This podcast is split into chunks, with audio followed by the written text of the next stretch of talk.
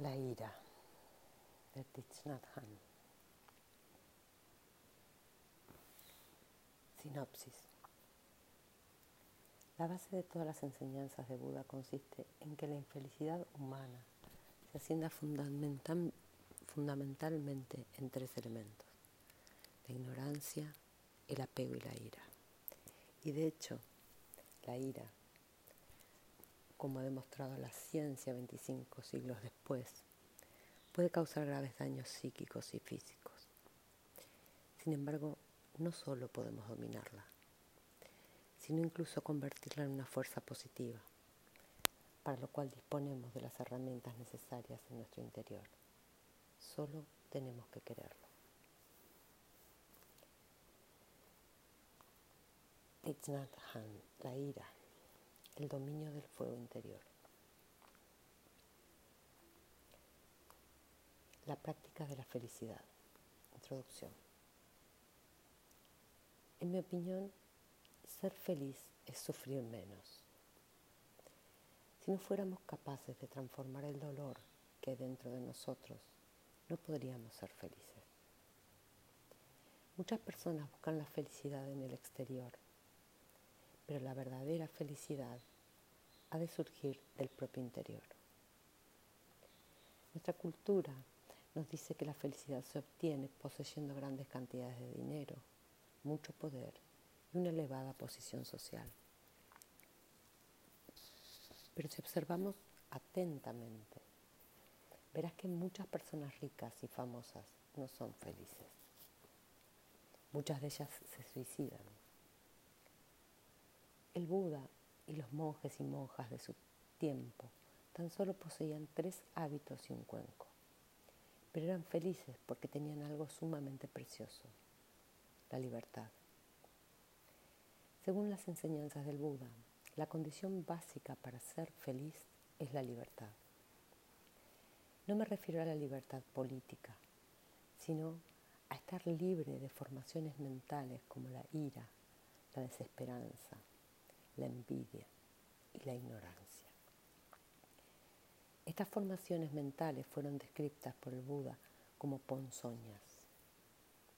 Mientras estos venenos estén presentes en nuestro corazón, no podremos ser felices. Para liberarnos de la ira, hemos de practicar, seamos cristianos, musulmanes, budistas, hindúes o judíos. No podemos pedir al Buda, Jesús, Dios o Mahoma que quite la ira de nuestros corazones en nuestro lugar, sino que hay unas instrucciones concretas acerca de cómo transformar el deseo vehemente, la ira y la confusión de nuestro interior. Si seguimos estas instrucciones y aprendemos a cuidar de nuestros sufrimientos, podremos ayudar a los demás a hacer lo mismo. Cambiar para superarse.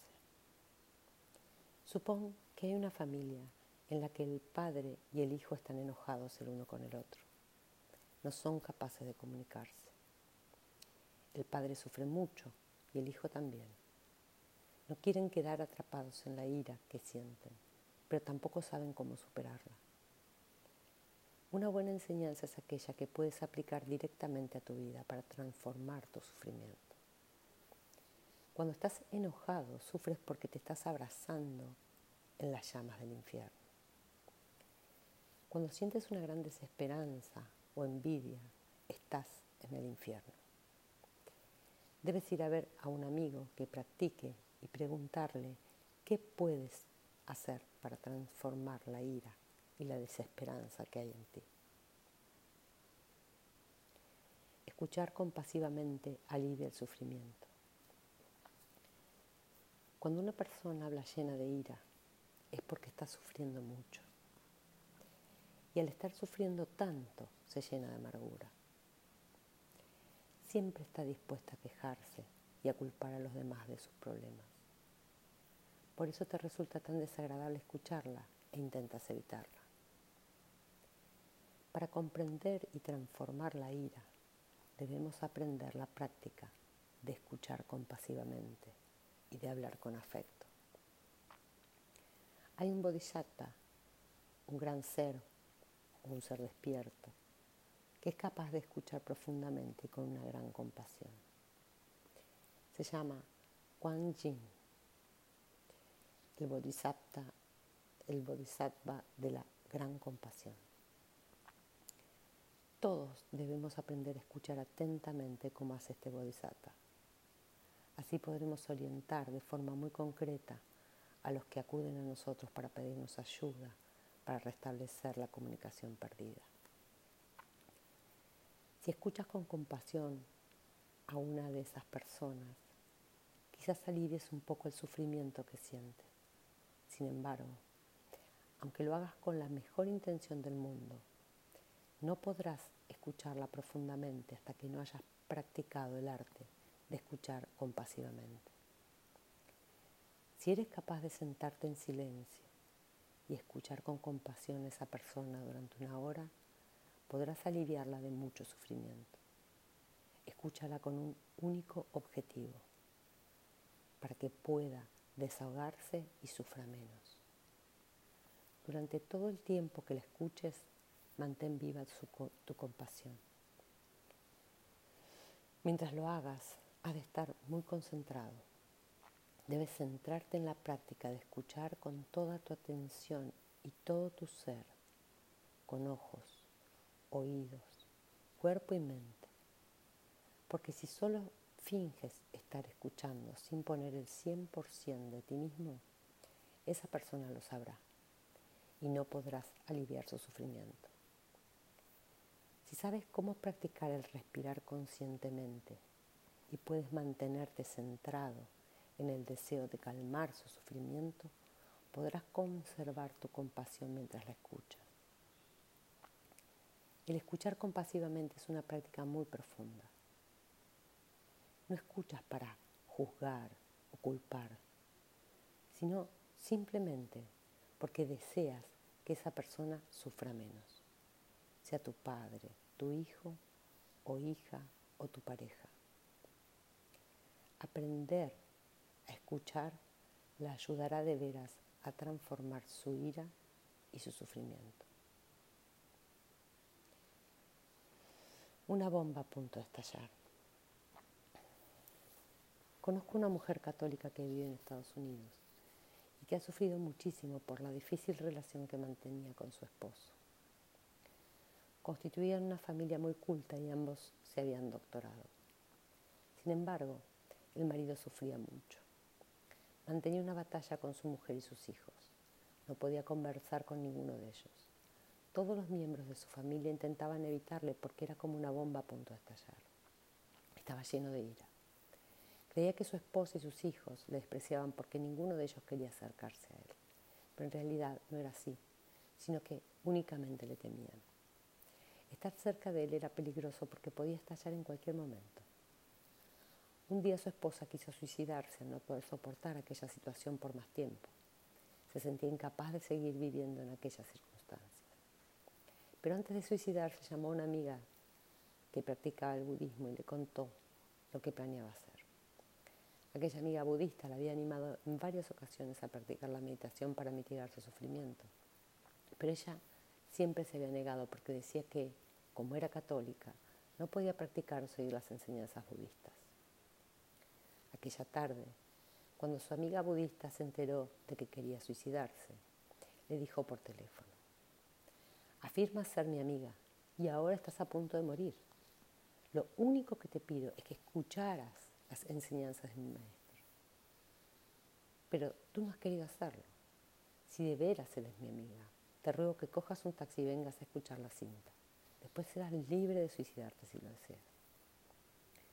Cuando la mujer católica llegó su amiga le invitó a sentarse en la sala de estar y escuchar las enseñanzas del Dharma que trataban sobre cómo restablecer la comunicación. Durante la hora u hora y media que estuvo escuchando esas enseñanzas, experimentó una profunda transformación en su interior. Descubrió muchas cosas. Comprendió que en parte había causado su propio sufrimiento y que también había hecho sufrir mucho a su esposo. Descubrió que no había sabido ayudarle en realidad le había hecho sufrir cada día más porque le había estado evitando. Aquella charla sobre el Dharma le enseñó que para ayudar a otra persona debía poder escucharla profundamente con compasión, algo que no había sido capaz de hacer durante los últimos cinco años. La desactivación de la bomba. Después de escuchar las enseñanzas del Dharma, aquella mujer se sintió muy inspirada. Quería volver a casa y practicar el escuchar profundamente para ayudar a su esposo. Pero su amiga budista le dijo, no, amiga mía, no debes hacerlo hoy, porque la enseñanza de escuchar compasivamente es muy profunda. Para poder escuchar como un bodhisattva, necesitas ejercitarte en esta práctica, al menos durante una o dos semanas. Así que invitó a su amiga católica a hacer un retiro para que pudiera aprenderla más a fondo. En aquel retiro participaron 450 personas, comiendo, durmiendo y practicando juntas durante seis días. En todo aquel tiempo practicamos la respiración consciente, observando cómo inspirábamos y exhalábamos el aire para unir el cuerpo y la mente y el andar de manera consciente, poniendo el 100% de nosotros mismos en cada paso que dábamos. Es decir, respiramos, anduvimos y nos sentamos con plena conciencia para observar y aceptar el sufrimiento que había en nuestro interior. Los participantes no solo escucharon enseñanzas del Dharma, sino que todos practicamos el arte de escucharnos unos a otros y de hablar afectuosamente. Intentamos escucharnos profundamente para comprender el sufrimiento de los demás. Aquella mujer católica practicó con una gran dedicación y profundidad porque para ella era una cuestión de vida o muerte. Cuando volvió a casa después de hacer aquel retiro, estaba muy serena y tenía el corazón lleno de compasión. Quería realmente ayudar a su marido a sacar la bomba que tenía en su corazón. La fue sacando poco a poco, al tiempo que seguía su respiración para mantenerse serena y alimentar la compasión. Practicó el andar conscientemente y su esposo advirtió que ella había cambiado.